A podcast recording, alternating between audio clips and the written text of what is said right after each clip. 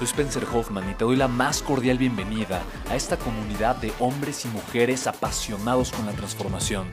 Y es que sabemos que así tiene que ser la vida, habiendo tantos con la mente confundida y plomo en el corazón, desperdiciando su potencial y dejando su vida para después, para nunca. Sabemos que tenemos que hacer algo y es por eso que estamos comprometidos a cambiar las cosas. No somos uno más del montón y pasamos desapercibidos. No le hacemos caso al miedo ni huimos del dolor de pagar el precio. Y sobre todo, no cargamos con el pasado ni con el arrepentimiento porque vivimos en el presente. Creemos en la grandeza y la creamos. Creemos en quienes lideran con su inteligencia y su pasión y en quienes construyen un imperio con su potencial a pesar de venir de la nada. Aquellos que podemos llamar imprescindibles porque sabemos que ser uno de ellos es cambiar al mundo y dedicar la única vida que tenemos a construir un legado. Bienvenido a tu podcast, Una vida, un legado.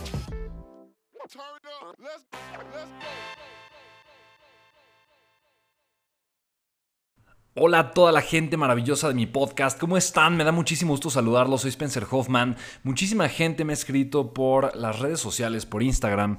Eh, hice una story preguntando cuáles son los temas o de qué temas quieres que hable y un gran número de personas, yo creo que la respuesta que más obtuve fueron temas de libertad financiera. Gente diciéndome, quiero saber dónde invertir, quiero aprender a generar ingresos residuales, quiero saber más de este tema, no sé en dónde poner mi dinero, cómo poder eh, comenzar a hacer esto.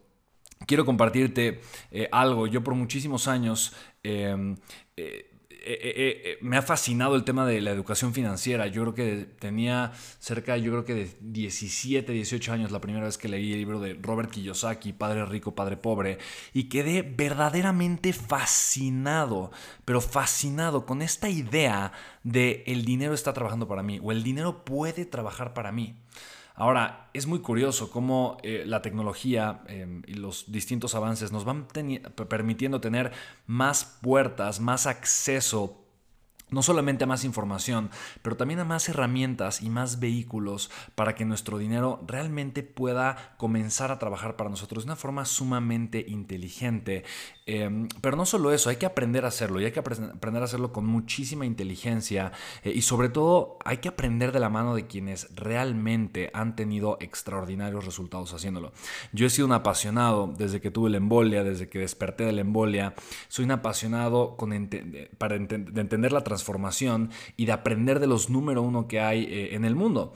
Así que yo después de haber leído el libro de Padre Rico, Padre Pobre, los seguramente 17, 18 años, eh, comencé a leer más y más y más libros de educación financiera.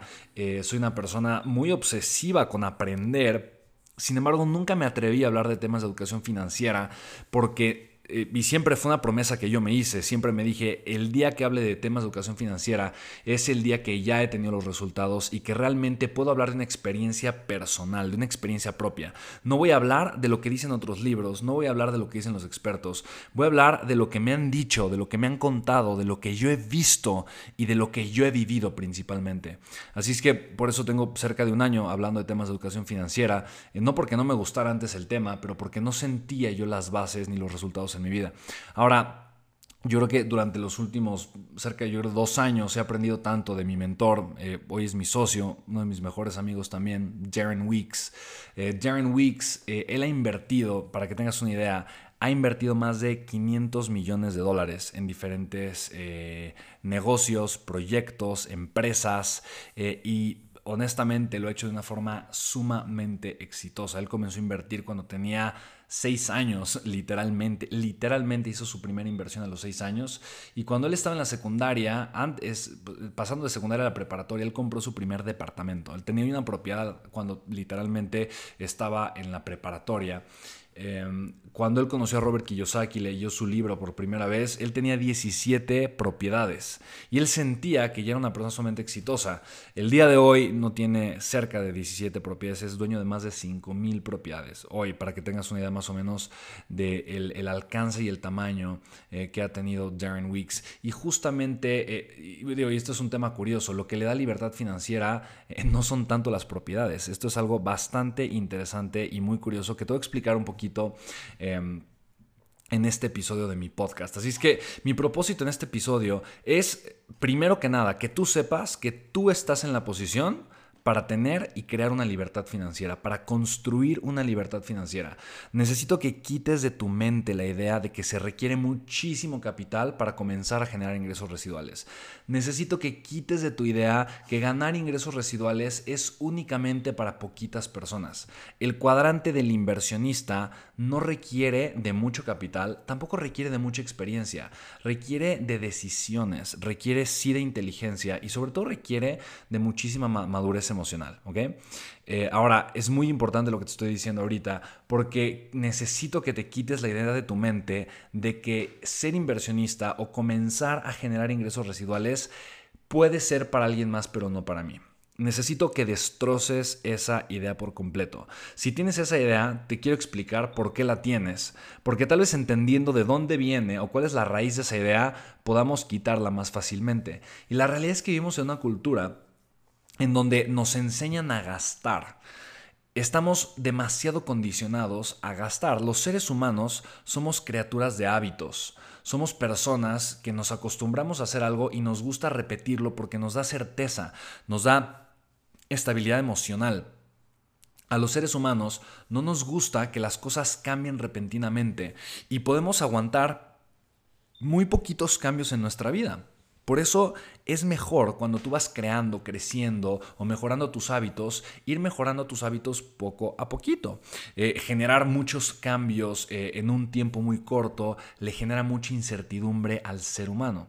Entonces nosotros literalmente estamos eh, entrenados, condicionados y bombardeados por muchísima publicidad que nos lleva a gastar. La razón es muy obvia. Las empresas quieren que gastes su dinero con ellas porque de eso viven. Ahora, no solamente eso, sino que nos han dicho desde que somos niños y nos han vinculado muchísimo placer a gastar. Nos han dicho que el premio es comprarte tal cosa. Cuando es tu cumpleaños te llevan un regalo. Es un gasto de alguna forma. Queremos adquirir, queremos gastar, queremos comprar. Vemos nuestras metas muchas veces eh, muy ligadas a metas financieras. Vemos nuestro crecimiento muy ligado también con el crecimiento financiero. Cuando yo pueda comprar, cuando yo pueda pagar, cuando yo pueda lograr, cuando yo me pueda ir de viaje. Vemos el el éxito muy ligado con el estilo de vida y el estilo de vida está totalmente ligado con cuánto dinero me estoy gastando eh, y en lo que me gusta de alguna forma.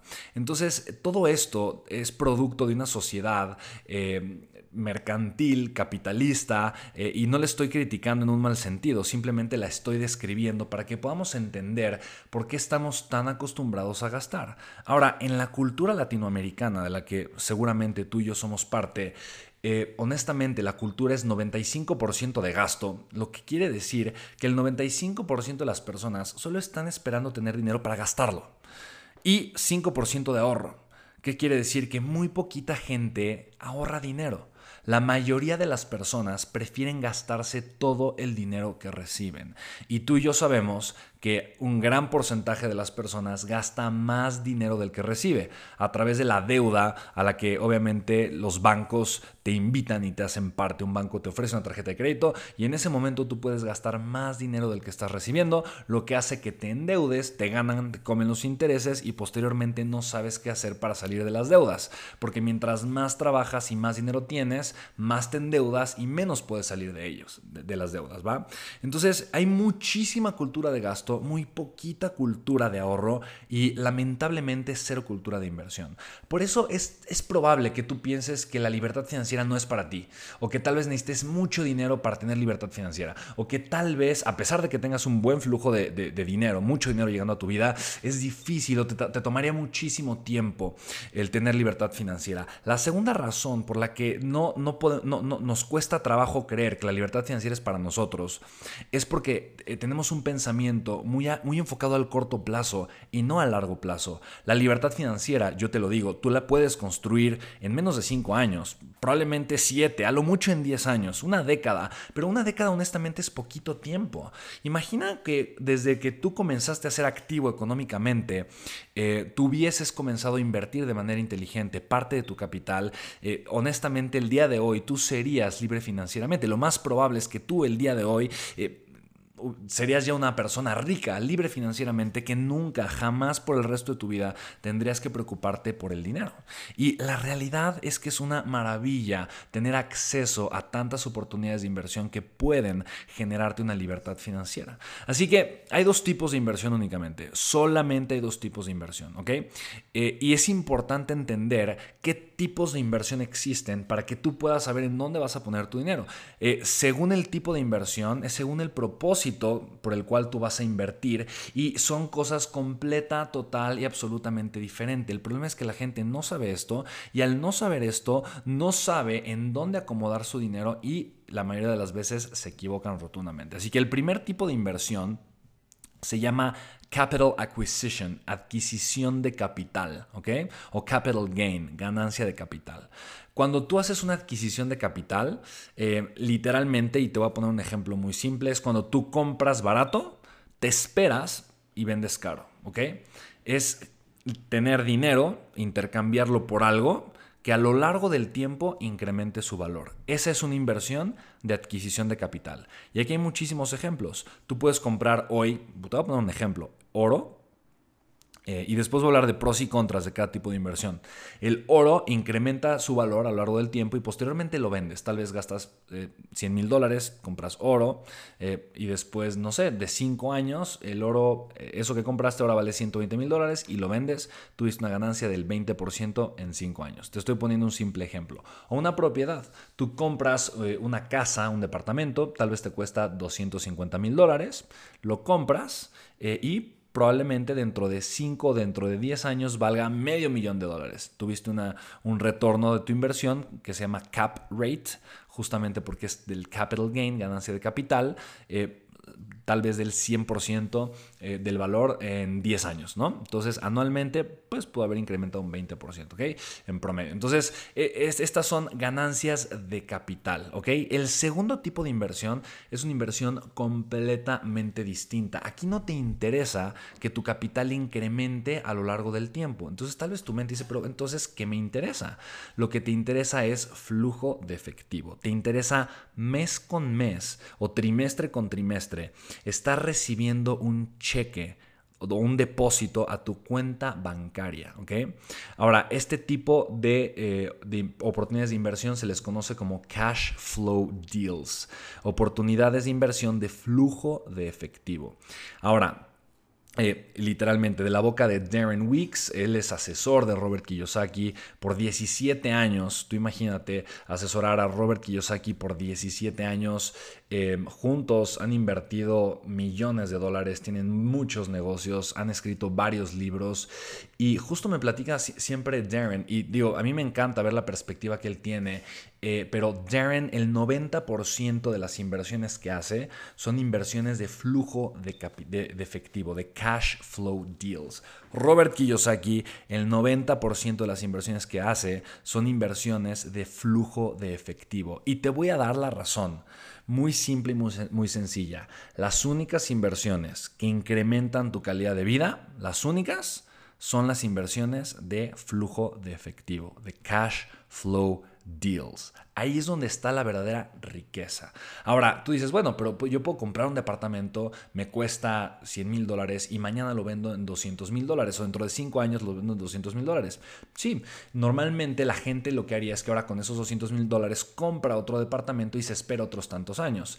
El propósito, the ultimate ¿no? Eh, purpose, ¿no? el propósito final eh, de tu inversión eh, de, ganancias de, capital o de adquisición de capital va a ser siempre eh, tu legado. Es la herencia que probablemente le vas a dejar a tus hijos. Pero honestamente es muy raro que la gente goce o, literalmente queme el capital que está invertido de alguna forma, por ejemplo, en propiedades, ¿no? etcétera, etcétera.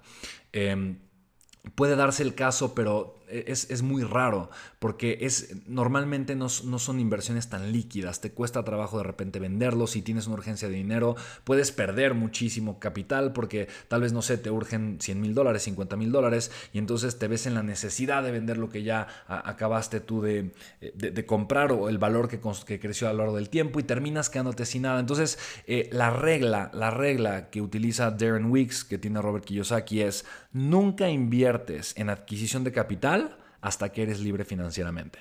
Esa es la regla. En el momento en el que yo soy libre financieramente, ok, puedo comenzar a invertir en inversiones de adquisición de capital. Ahora, aún así, tanto Darren Weeks como Robert Kiyosaki solamente invierten el 10% de todo lo que invierten en adquisición de capital. Solamente, ¿ok? Ahora, Acabo de mencionar un término que seguramente has escuchado tantas veces, libertad financiera. Libertad financiera es que tu costo de vida sea pagado por tus inversiones y, y que tus inversiones sean verdaderamente inversiones. Aquí voy a quitar un mito y el mito es eh, un mito que tiene muchísima gente. Mucha gente cree que hay cierto tipo de inversiones que son inversiones pero que realmente son autoempleos. Eh, y te voy a poner un ejemplo. Si tú eres dueño de una propiedad, un solo departamento, por ejemplo, eres dueño de un departamento, pero tú tienes que ir a cobrar la renta, pero tú tienes que estar eh, correteando al inquilino, tú tienes que estar viendo esto y lo otro, tú tienes que estar administrando, pagando el predial y, verificando que todo esté bien. Si el inquilino se va, tú tienes que encargarte de que alguien más lo ocupe y tienes que ver tal vez con una agencia inmobiliaria o tienes que hacerle la publicidad a, tu, a, tu, a tu, bien para que eventualmente eh, llegue algún inquilino. Tienes que buscar una empresa que, que te ayude con el tema de la contratación, con el tema de los contratos, con la investigación de los inquilinos, si de repente se daña tu departamento, tú tienes que buscar tal vez a un albañil o a un arquitecto eh, o un fulano famoso todólogo para que venga y te lo arregle. Si, si tú eres esa persona, eh, te tengo una mala noticia, no, no es una inversión, es un autoempleo, tienes un activo, pero para que ese activo genere necesita de tu tiempo, lo, lo que te convierte en un mega autoempleado, ¿ok? Mega autoempleado. Mucha gente no entiende esto, pero está siendo esclava de sus, entre comillas, muy grandes inversiones que no son como tal inversiones porque, o sea, no estás en el cuadrante del inversionista, estás en el cuadrante del autoempleado, ¿va? Así que... Eh, si tú y yo queremos tener libertad financiera, lo que necesitamos son inversiones de flujo de efectivo, o sea, cash flow deals, ¿ok? Ahora, te voy a explicar cuáles son los cuatro tipos de activos. Ahora, si tú ya eres libre financieramente, adelante, puedes invertir en ambas, eh, en más inversiones de, flujo de efectivo. ¿Para qué? Simple y sencillamente para que crezca eh, o mejore tu, calidad de vida, crezca tu capital y inversiones eh, de capital acquisition o capital gain para que a largo plazo tú estés generando un patrimonio y le dejes un legado a tus hijos o a cualquier persona a la que tú le vayas eventualmente heredar algo o si quieres de repente haces un compromiso contigo y a los 65 años o 70 años o 80 años vendes todo y ya con ese dinero de alguna manera te jubilas, también lo puedes hacer, no hay ningún problema, pero es a muy largo plazo y el objetivo no es calidad de vida, el objetivo es seguridad, es simple y sencillamente para eso es el capital acquisition, ¿ok? Así que hay únicamente cuatro tipos de activos y te voy a explicar cuáles son. El orden es completamente irrelevante, pero un activo que es, el activo es el que te genera dinero, el activo es el que hace crecer tu capital, ¿ok? Solamente hay cuatro tipos de activos. Si tú quieres tener libertad financiera o si tú quieres invertir, tienes que elegir entre uno de estos cuatro tipos de activos. El activo te genera ingresos pasivos, ¿va? Un activo me va a dar dinero o va a incrementar el valor de mi inversión a largo plazo, ¿va? Solamente hay cuatro tipos de activos, no hay más. Cualquier inversión cabe dentro de nuestros cuatro, ¿va? Persona que soy tan repetitivo, pero quiero que quede muy claro. El primero se llama activos de papel o paper assets en inglés. ¿Qué son los activos de papel? Un activo de papel es cuando compras una deuda, por ejemplo, eh, cuando compras un bono cuando compras las acciones de alguna empresa, tal vez en, México pues, están los famosos CETES, que es deuda del gobierno, em, cuando eh, tienes eh, algún pagaré, algún préstamo, em, cuando inviertes en el banco a un plazo determinado, seis meses, un año, etcétera, etcétera, em, cuando compras, inviertes en, en Forex, Por ejemplo, en el, intercambio de divisas, cuando inviertes en la bolsa, eh, cuando inviertes en criptomonedas, eh, son activos de papel, así se le llama. A pesar de que sea una moneda, se le llaman activos de papel. Ahora, hay algo muy interesante en los activos de papel. El tipo de inversión, cuando tú inviertes en activos de papel, es una inversión 100% de adquisición de capital, no es de flujo de efectivo. Muy rara vez una inversión en la bolsa puede generarte dividendos, pero es muy rara la vez, o sea, es muy raro que esto pueda hacer, ¿va? Eh, te pongo un ejemplo, Darren Weeks, él no invierte, no, o sea, no invierte em, en la bolsa. Y te voy a explicar por qué. No quiere decir que sean malas inversiones, no quiere decir que no puedas ganar dinero en la bolsa, pero hay dos razones principales. La primera, solamente el 1% de la gente que invierte en la bolsa gana y gana el dinero del 99% que la pierde. Escucha bien este principio de, de, las inversiones en la bolsa. Para que tú ganes, alguien más tiene que perder. Cuando tú inviertes en la bolsa, para que tú ganes dinero, el dinero tiene que venir de algún lugar y es de alguien que metió su dinero con la esperanza de ganar algo, pero no lo va a ganar porque tú lo estás ganando. ¿Te das cuenta? Es, un poquito interesante eso, pero el dinero no, no, se puede crear de la nada, tiene que venir de algún lugar. Entonces, para que tú ganes en la bolsa, alguien más lo tiene que perder. Y curiosamente, hay gente extremadamente experta que tiene 40, 50 años de experiencia invirtiendo en la bolsa, que tienen grandísimos equipos de personas que solamente se dedican a hacer crecer su dinero. Y lamentablemente es muy complicado, demasiado complicado complicado competir contra este tipo de personas. Así que eh, para que tú tengas éxito invirtiendo eh, en, acciones, eh, en, el mercado de Forex, justamente en activos de papel, en donde requieres una participación muy activa e involucrarte muy activamente en tus inversiones. Yo tengo un caso de una persona cercana que muy felizmente estuvo invirtiendo gran capital, empezó a pedir dinero prestado em, y perdió de la noche a la mañana eh, todo su dinero, perdón, todo el dinero de la gente que le prestó y además la mitad de su propio capital. Se quedó con una deuda enorme. El día de hoy tiene grandes problemas porque no sabe qué hacer. Estuvo ganando dinero por tres años, pero en una semana perdió muchísimo dinero. ¿Por qué? Porque así es la bolsa. Entonces, ¿cuál es, ¿cuál es el, y voy a usar mucho esta palabra que se llama colateral. Colateral significa garantía.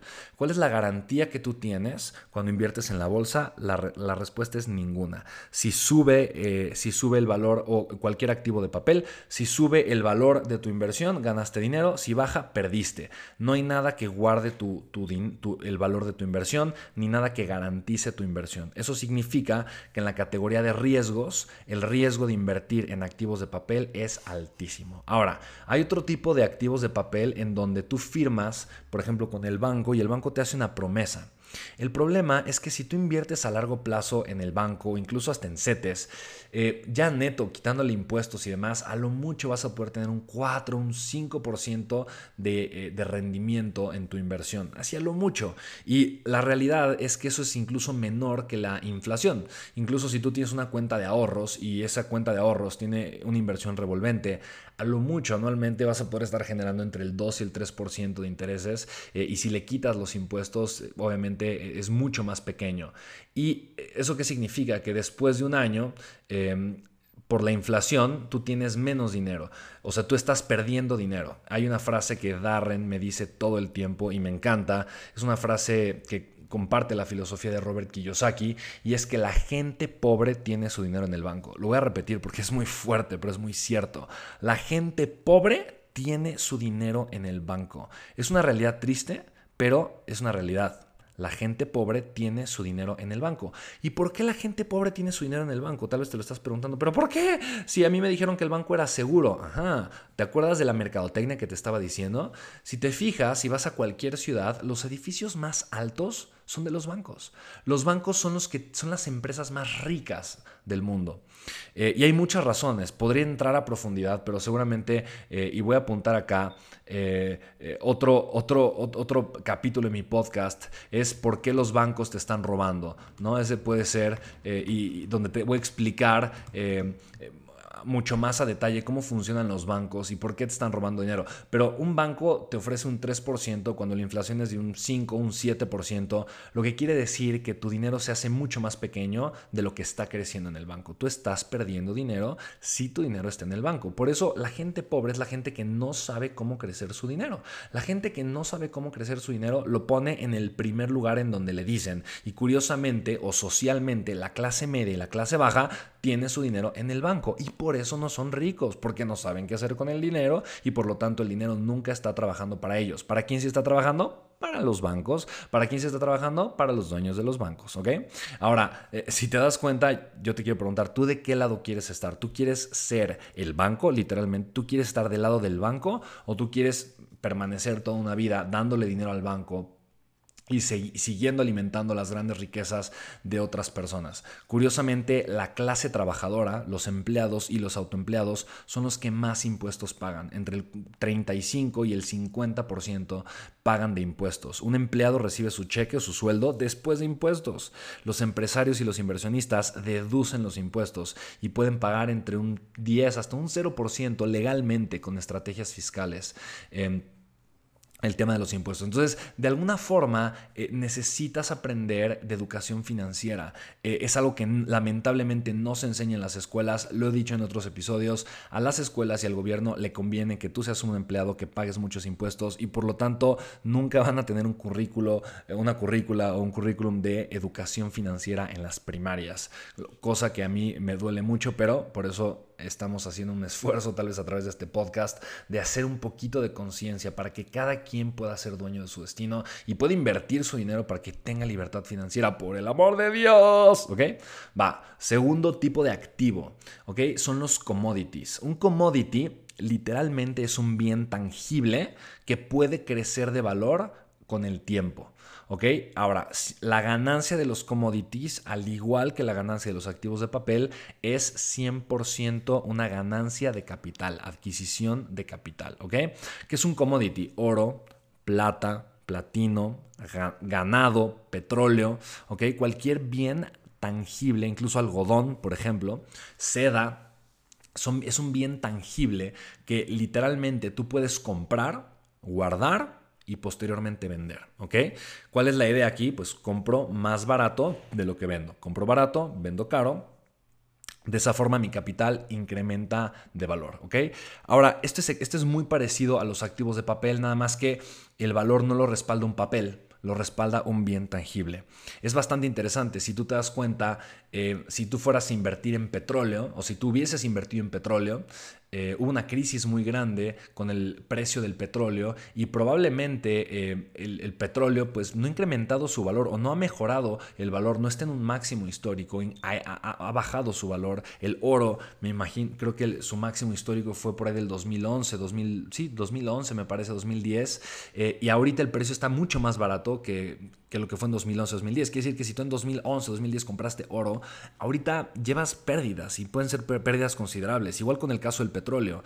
Eh, en el caso, y este es, un este es un paper asset, un activo de papel, si tú hubieras invertido en el Stock Exchange, por ejemplo, de Tokio, Em, hace 5, 10 o 15 años o 20 años o 30 años, hoy irías perdiendo dinero porque no ha crecido en los últimos años. Entonces, tampoco es cierto eh, que eh, a la larga esto, o sea, tus activos em, o, las inversiones en, en, commodities o en activos de papel son seguras o pueden incrementar de valor. Las crisis financieras, como la que tuvimos no, tan, no hace tantos, tanto tiempo en 2008, por ejemplo, obviamente generan fluctuaciones tan grandes en la bolsa que genera una crisis colectiva y hace que millones de personas pierdan muchísimo, muchísimo dinero. Algunas quedan endeudadas eh, y pierden su casa, todo su capital, quedan endeudados, no arrancan de cero, arrancan de menos mucho. Eh, igual, Darren solamente invierte una cantidad muy poquita de su dinero ¿ok? Menos del 10% en commodities. Y la forma, literalmente, lo que él hace es que compra lingotes de oro, compra lingotes de plata, le encanta y los tiene guardados.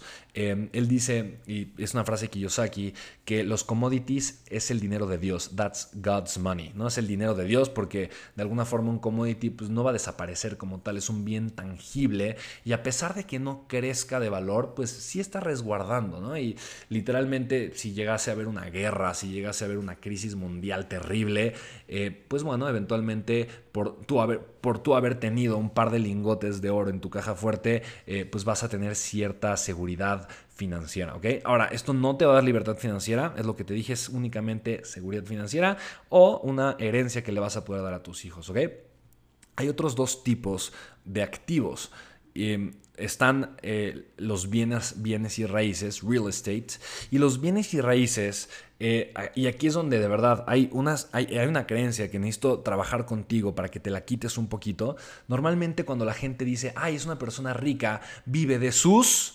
¿Ok? Y aquí probablemente en tu mente, ¿no? Ay, es una señora, le va muy bien. Ay, es una señora que tiene muchos ingresos pasivos porque vive de sus... ¿Ok? Y, y si en tu mente apareció la palabra rentas, es probable que esta frase que forma parte del consciente colectivo, inconsciente colectivo, la gente lo dice, son frases eh, vulgares, no vulgares porque sea una frase eh, grosera ni mucho menos, pero porque son frases populares, esas son frases que, están pues, entre las personas que no tienen educación financiera, creen que una persona rica es la que vive de sus rentas. Y quiero decirte una cosa, es muy difícil ser rico viviendo de tus rentas. Eh, te voy a poner un ejemplo.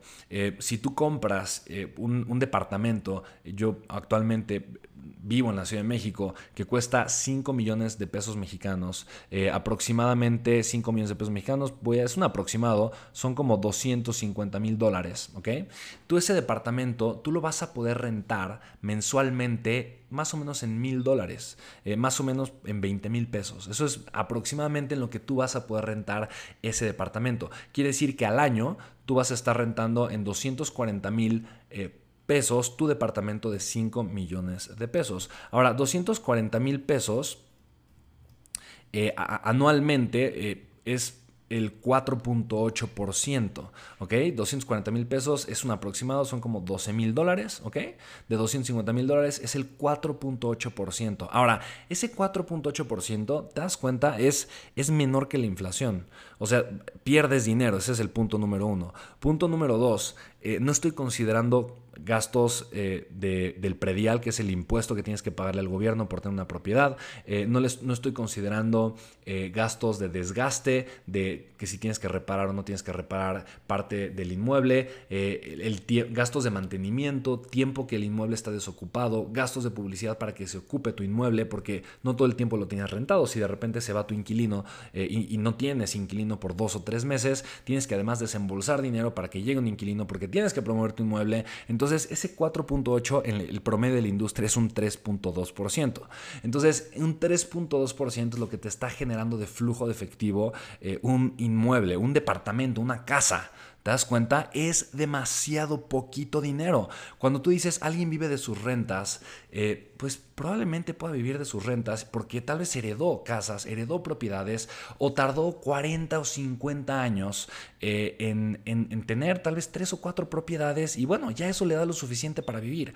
Pero yo no, yo, yo no quiero que pasen 40 o 50 años para ser libre financieramente. Ahora, eh, en el caso de la bolsa o de inversiones a largo plazo en Forex o en la bolsa, te quiero hacer una pregunta, que es una pregunta fuerte. ¿Tú conoces a alguien?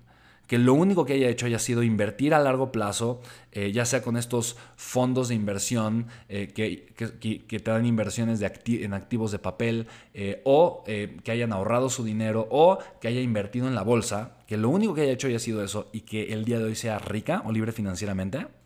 Y la respuesta y mira, esto de verdad yo veo cuando Darren lo pregunta en las conferencias que damos juntos, hemos dado conferencias al mes, damos conferencias yo creo que entre 2.500 y 5.000 personas cada mes. Em, y de verdad, hacemos esta pregunta y nunca he visto una persona que levante la mano. Y seguramente tú tampoco, porque igual son inversiones de ganancia de capital y en un lapso de tiempo tan grande mil cosas suceden. La realidad es que nadie se hace rico invirtiendo en activos de papel eh, ni en commodities y muy poca gente puede vivir con libertad financiera invirtiendo únicamente en bienes y raíces. Ahora, eh, real estate, bienes y raíces, es, una, es un activo que es extraordinario como, como una inversión de adquisición de capital, de capital acquisition o capital gain, ganancias de capital, porque es fácil comprar barato eh, y vender caro eh, cuando se trata de bienes raíces. Es fácil si conoces la industria, si sabes hacerlo, si tienes experiencia, si estás bien conectado. Y lo mismo, aquí el punto es qué tan autoempleado quieres ser de tus inversiones o qué tan inversionista quieres evidentemente ser. Eh, puede ser que eh, puedas invertir en, una fibra. Una fibra es un instrumento de inversión que está ligado al valor de los inmuebles y puedas tener buena ganancia de capital a lo largo de un par de años. Eh, puede ser que compres un departamento mientras se está construyendo, una propiedad mientras se está construyendo y posteriormente la vendas cuando está terminada. puede ser que contactes o consigas personas que están em, buscando desesperadamente vender sus propiedades porque les surge el dinero y estén dispuestas a dártelo de una forma más barata y posteriormente tú vendas ese departamento o que entres al mundo de los remates eh, financieros, remates bancarios, en donde el banco eh, que le quita eh, o hipoteca de alguna forma una propiedad, le quita una propiedad a una persona, está dispuesta a venderla en, en, un precio mucho menor. Y tú tienes la buena suerte de conseguirlo y comprarla de esa manera. Entonces tienes que saber mucho, pero igual, voy a lo mismo, vas a entrar en un mundo de eh, buenas oportunidades eh, con un enfoque de adquisición de capital, ¿ok?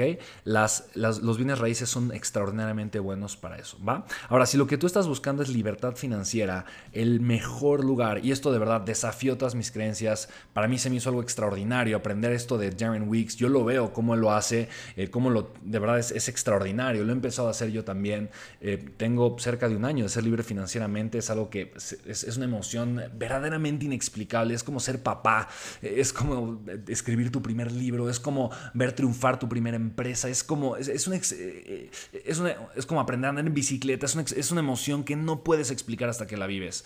Eh, o probar el chocolate, ¿a qué sabe el chocolate? hasta que no lo vives, eh, no lo puedes realmente explicar o transmitir la emoción.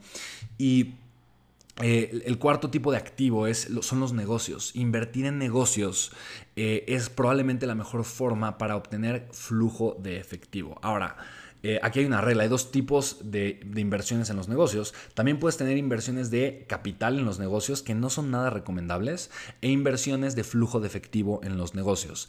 Em, hay menos del 0.01% de las personas saben ganar dinero o ganan mucho dinero invirtiendo en los negocios como en, en adquisición de capital. Y los que ganan dinero no ganan poquito, ganan demasiado, muchísimo dinero. Un caso es Peter Thiel, él fue uno de los principales inversionistas de Facebook, de Uber, de Twitter, de muchísimas plataformas tecnológicas y es una persona que no invierte en muchas empresas, invierte en muy poquitas, pero tiene una forma de identificarlas que cada vez que, hace una inversión mete tanto capital y se asegura también de que sean empresas exitosas y por lo tanto genera una ganancia de capital absurda y obviamente eso le da una riqueza espectacular, ¿ok? Ahora, Normalmente para ganar eh, dinero en empresas de, manera, o sea, ganancias de capital, tú necesitas invertir en empresas que son chiquitas o que están comenzando, alias startups. Y curiosamente, Darren, eh, mi socio, mi mentor, él nunca invierte en startups. Nunca, porque el riesgo simplemente es demasiado elevado. Él nunca invierte en startups, jamás lo hace, nunca lo hace. Eh, si quieres asumir un riesgo así de grande, pues adelante, es una opción que tú puedes considerar. Eh, sin embargo, la probabilidad de que una empresa que esté iniciando, que apenas es una idea, se convierta en una empresa extraordinariamente poderosa, rica, etcétera, etcétera, es mínima.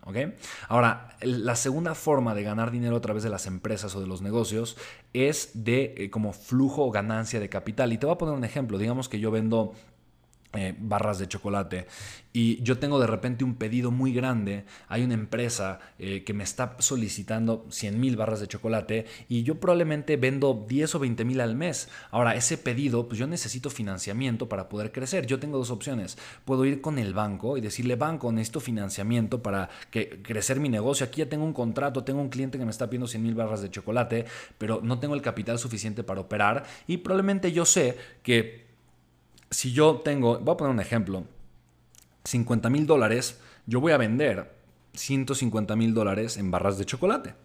Así que yo lo que necesito solamente son 50 mil dólares y no me importa si, si, me cobran 10 mil dólares eh, por el financiamiento, 15 mil dólares, porque yo voy a ganar 100 mil dólares adicionales. Así que no, me importa realmente cuánto sea el, financiamiento porque mi capital va a crecer.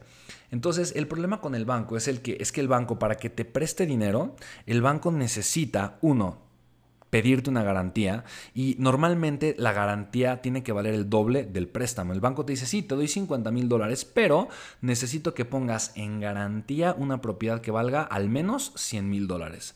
Y mira qué interesante, el banco está feliz si le pagas, eh, le estás pagando eh, el promedio de un crédito empresarial es de un 25%, es el promedio de la industria, hay más baratos, hay más caros, eh, pero te presta el banco y te cobra, te cobra el 25% de lo, que, de lo que te prestó. En pocas palabras, te presta 50 mil dólares y te va a cobrar 60 mil dólares aproximadamente una 62.500 dólares, ¿no? Por el 25%. Entonces, el banco está feliz, se ganó 12.500 dólares por haberte prestado 50.000 dólares. Realmente se gana más porque para que el banco te pueda prestar a ti 50.000 dólares, el banco solamente tiene que tener 5.000 dólares. Hay una ley interbancaria eh, internacional que establece que los bancos pueden prestar 10 veces más del dinero que ellos tienen. Ahora, ¿el banco de dónde obtiene el dinero? De ti porque tú tienes tu dinero en el banco, tú depositaste tu dinero en el banco. Si tú depositaste mil pesos en el banco o mil dólares en el banco, el banco puede prestar diez mil, gracias a los mil que tiene porque tú se los diste.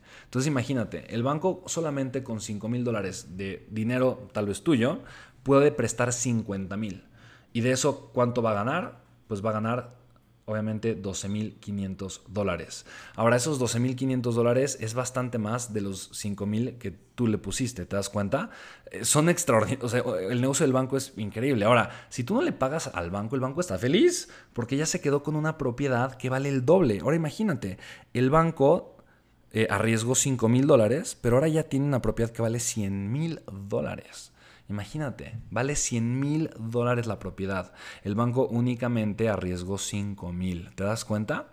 Eh, literalmente, mi, abuelo decía, es más delito eh, eh, abrir un banco que asaltarlo. ¿ok? las dos son delitos, decía mi abuelo. No, no, no, es que apoye asaltar los bancos, pero de alguna forma son frases de mi abuelo. ahora, imagínate esto. cuando tú obviamente, si tú tuvieras este negocio de chocolates y necesitaras financiamiento, podrías ir a alguien como yo, por ejemplo, como Darren Weeks, que estamos buscando invertir. Entonces, nosotros te decimos, oye, en vez de que tú vayas al banco, ¿por qué no vienes conmigo y yo invierto en tu negocio? Yo ya sé que tu negocio es un negocio súper exitoso, ha venido siendo un negocio exitoso durante los últimos 5 o 10 años, eh, tienes una súper buena experiencia, estás haciendo las cosas bien. Yo te voy a dar los 50 mil dólares, pero no te voy a pedir de, en garantía, no te voy a pedir 100 eh, mil, solamente garantízame los mismos 50 mil dólares. Pones, puedes poner activos de tu negocio, activos de tu empresa, solamente por el mismo monto de mi inversión. No necesito que sea más, es algo más justo, uno a uno, está bien, no tiene que ser dos a uno, uno a uno. Es más justo para ti, te conviene. Incluso con la misma garantía puedes pedir el doble de dinero. Si tú tenías que pedir, poner una garantía de 100 mil dólares para 50 mil dólares, ahora puedes pedir 100 mil dólares a cambio. ¿Te das cuenta? Puedes tener mayor financiamiento si es que así lo quieres. Y yo puedo decirte, ¿sabes qué? En vez de eh, pagar un 25% de interés, ¿por qué no me pagas a mí un, no sé, un 12, un 13%? ¿no? Eso es algo bastante razonable y curiosamente es un porcentaje que tal vez ahorita ya, te suena chiquito. dices, ah, pero si el banco cobra 25, bueno, tal vez cobrar un 13%, pues no suena nada descabellado, ¿sabes? Ahora, ¿quién te ofrece una inversión del 13%? ¿Qué institución financiera te ofrece un rendimiento del 13% anual? La realidad es que prácticamente ninguna. Eh, no, no hay, ¿me explico? Ahora, fíjate lo que tú puedes hacer con los negocios. Tú le puedes decir, ok, ese 13% págamelo cada tres meses. No, no hasta que tenga el año, pero cada tres meses. ¿Te das cuenta? De esa forma estás teniendo una inversión de flujo de efectivo que cada tres meses te va a estar dando una parte proporcional de tu... Em, de tu inversión y le puedes decir, y después de dos años, de tres años, de un año, eh, me devuelves los 50 mil dólares. Como quiera, esos 50 mil dólares están en garantía, o sea, tú tienes una garantía por esos 50 mil dólares. Eso quiere decir que el riesgo disminuye notablemente por tu inversión y por otro lado estás teniendo acceso a maravillosas oportunidades que realmente te pueden dar libertad financiera y pueden multiplicar tu dinero, ¿ok? Va, no sé. Eh, no sé qué tanto, em, eh, qué tan claro haya sido. Espero que haya sido bastante claro. Em, algo que es muy importante que entiendas es que no es fácil. Aquí el truco es que no es sencillo encontrar buenas oportunidades de inversión. No es sencillo encontrar las empresas correctas para invertir. Entonces yo te recomendaría que al menos revisaras unas 10 o 15 empresas, 15 oportunidades de inversión de empresas que puedan tener capital o puedan requerir capital para su crecimiento y que te puedan a ti dar una tasa de interés y al mismo tiempo garanticen tu inversión. Yo te recomendaría que al menos fueras a ver unas 10, unas 20 para que tomes una decisión. Ahora, Darren, por ejemplo, él tiene un fondo de muchos millones de dólares eh, y él para hacer una inversión, él revisa cerca de 300 oportunidades. Imagínate, él tiene que revisar sin más de 300 empresas para tomar la decisión de invertir en una. ¿Por qué? Porque se asegura que esa empresa disminuya su riesgo y maximice sus oportunidades de inversión y que cumplan con todas las características, ¿va? Así que te voy a dar rápidamente las características que necesitas ver en un negocio para que tu inversión sea segura. Punto número uno. Tiene que ser una empresa exitosa. Tiene que ser un negocio exitoso. ¿Por qué? Aquí es algo bien interesante. No, no necesita necesitar dinero. No, o sea, si la empresa necesita dinero, olvídate, es no, corre, aléjate, es una mala inversión. ¿Por qué? Porque la gente que no que, necesita dinero urgentemente es la gente que no lo tiene. Y quien no tiene dinero, ¿Sabes? Quien no tiene dinero, o sea, quien está corto dinero y necesita dinero para, para las operaciones, ahí porque ahí me hace falta dinero, es que estoy corto dinero. Quien no tiene dinero es porque no lo sabe generar. ¿Te das cuenta? ¿Con quién tienes que ir? ¿Qué, empresa tienes que encontrar? Una empresa que ya sea exitosa y que no necesite dinero, pero que si tuviese dinero pudiese pudiera crecer rápidamente, explosivamente. Son empresas que tienen entre 5 y 10 años de existir, cuando menos. Eh, son empresas que ya tienen sistemas. Son empresas que no dependen del dueño porque ya tienen sistemas y que fácil, fácilmente pueden escalar su crecimiento porque ya lo han hecho. ¿ok? Esa es una característica muy importante. Punto número dos, es una empresa que está dispuesta a ponerte sus activos en garantía por tu inversión. Es colateral. ¿Ok? Eh, va a poner sus propiedades, sus terrenos, eh, principalmente propiedades y terrenos, eh, mucho, no, no, quieres un activo que tenga devaluación, como un, auto, dice, oye, si te pongo mi activo como garantía, entonces tienes que considerar también la devaluación de ese activo para que al final del plazo valga lo mismo que tu inversión, ¿va? Pero la idea es que sean activos que tiendan a tener una valuación, una que, tiendan a crecer en valor a lo largo del tiempo, no que pierdan su valor a lo largo del tiempo. Esa es la característica de los activos que te tienen que poner en garantía a ti como inversionista, ¿vale? Eh, ese es el colateral súper importante. Y pídelo a uno, a uno, eso es justo, ¿no? O sea, a final de cuentas, digo, en todas las inversiones hay riesgo, pero el peor de los casos, de los casos quebró este negocio que era muy bueno y demás, pues bueno, no hiciste tal vez muy bien tu, tarea para elegir el negocio, pero al menos eh, pues recuperas tu inversión o el valor de tu inversión no se pierde, ¿va? La tercera característica, el, dueño de la empresa está dispuesto a darte un retorno preferente, quiere decir que te va a pagar a ti primero, ¿ok? Eh, literalmente, te va a pagar a ti primero. Quiere decir que antes de que ese dueño de, o antes de que esa empresa tenga un centavo de utilidades, a ti te va a pagar el retorno que te va a prometer. ¿Ok? Esto es súper importante y bastante inteligente porque de alguna forma el dueño del negocio está acostumbrado a tener utilidades, está acostumbrado a vivir de su negocio, está acostumbrado a irse de vacaciones, a vivir bien, porque son negocios exitosos. Entonces, la única forma para que esa persona pueda mantener su estilo de vida es pagándote a ti primero, ¿va? Y eso, eso obviamente queda siempre bajo un contrato. Y la cuarta característica es que está dispuesto a darte un retorno por encima del promedio. Eh, tú no, por ejemplo, un retorno del 12, 13, 14%, incluso 10%, es un, es un retorno de inversión muy por encima del promedio eh, que no vas a encontrar en ningún banco, ninguna institución financiera eh, de estas que te ofrecen inversiones eh, a largo plazo, etcétera, etcétera, ¿va? Y si quieres agregar una característica adicional, como una quinta, probablemente son empresas que te pagan más de una vez al año, ¿ok?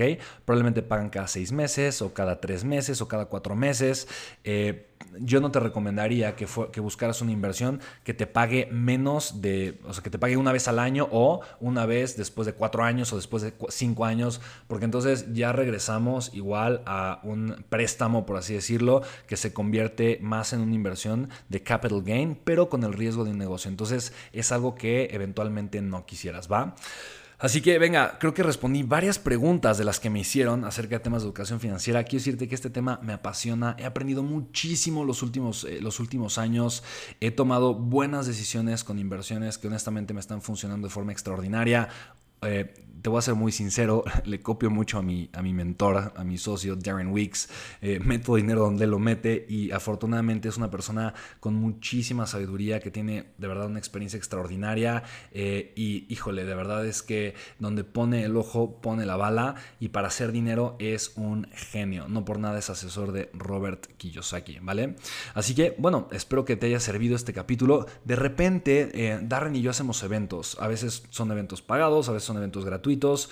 Eh, prometo poner, eh, digo, después de este episodio, si este episodio, termina y de repente escuchas eh, un anuncio, es porque tengo un evento próximo al que te estoy invitando. Entonces prometo hacerlo porque luego la gente me dice, oye, ¿esos eventos en dónde son? Y rara vez eh, mando como un mail eh, o rara vez promuevo esos eventos en mis redes sociales. Entonces te prometo que voy a agregar como después de este episodio de mi podcast, cada vez que hago un evento con Darren, hago muchos eventos gratuitos. entonces te prometo o cuando hagamos algo digital, donde demos alguna clase online, cosas así. A Darren le encanta hacer eso.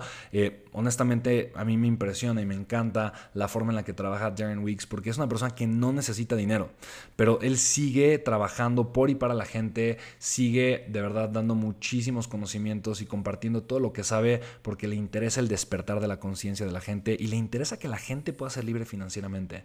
Me encanta como una persona que no necesita dinero y que tiene toda su vida económica y financiera resuelta, su vida, la de sus hijos, la de sus nietos, etcétera, etcétera, eh, sigue trabajando para despertar la conciencia de personas solo porque tiene una misión y un propósito sumamente claro. Así que esa es mi promesa. Cada vez que tenga algo te lo voy a hacer saber después de este episodio. Y eh, en mi podcast sigue conectado en mis redes sociales también. Ahí subo mucha información y de repente aviso de cuando estamos haciendo cosas eh, bastante interesantes. Em, y te digo, ve, revisa al menos 10 oportunidades de inversión para elegir una y comienza, comienza, comienza con algo, comienza invirtiendo. A final de cuentas, necesitamos romper esta creencia de que invertir es difícil, de que se requiere mucho dinero para invertir y de que alguien más puede pero yo no y de que probablemente mi idea de la libertad financiera es una locura. Necesitas aprender a comenzar a invertir. Y te quiero decir una cosa, es probable que tal vez te equivoques en un inicio. Es probable que tal vez tu primera inversión fue invertiste en la empresa de un amigo o de un compadre y tal vez no fue tan buena elección y tal vez pierdas tu primera inversión, pero te quiero decir una cosa, es como aprender a andar en bicicleta. Honestamente, no aprendiste a andar en bicicleta la primera vez que te subiste, o, probablemente sí, pero es muy poco probable, ¿sabes? Así que eh, no te preocupes, es bueno que a veces también eh, pierdas por, el, por lo que vale el aprendizaje, no le tengas miedo a perder. Tenerle miedo a perder es tenerle miedo a ser libre, ¿sabes? Tener miedo a perder en las inversiones también es tenerle miedo a, a, a conquistar tus sueños, a, tener libertad financiera. Hay que aprender a invertir a través de invertir. Hay que aprender a crecer tu capital a través de, tomar, de tomar acción. Eh, es increíble cómo cuando tú abres tu, tu, ojo de inversionista, cuando tú despiertas tu mente y abres tu vida a las posibilidades de comenzar a invertir, vas a comenzar a identificar buenas oportunidades, ¿va? Eh, así que venga, eh, de todo corazón, espero que este episodio te haya te haya gustado, te haya servido. Si así fue, compártelo. Piensa en alguien, eh, una persona que necesita despertar eh, y necesita esta información para también comenzar a invertir y, crear una libertad financiera en su vida. Piensa en alguien y compártele este episodio. Yo la verdad es que si me pongo a pensar, no solo pienso en una persona, pienso en muchísima gente y por eso comparto mis episodios en mis redes sociales para que todo el mundo los pueda escuchar. Así que eh, escríbeme también si tienes alguna inquietud, alguna duda, escríbeme de repente eh, te puedo recomendar alguna buena oportunidad para invertir. Eh, o te puedo recomendar eh, algún medio donde puedas informar más al respecto. escríbeme por mis redes sociales, principalmente Instagram. Honestamente, Facebook no reviso los mensajes, pero en Instagram escríbeme es arroba Spencer Hoffman. Así me encuentras en Instagram, va, y con muchísimo gusto te voy a poder apoyar. Te mando un abrazo enorme, deseo que tengas un momento extraordinario y que conquistes primero la creencia de que esto es para ti, para que posteriormente conquistes tu vida, conquistes tu futuro y puedas vivir la vida de tus sueños. Te mando un abrazo enorme y nos estamos escuchando en el siguiente podcast. Chao, chao.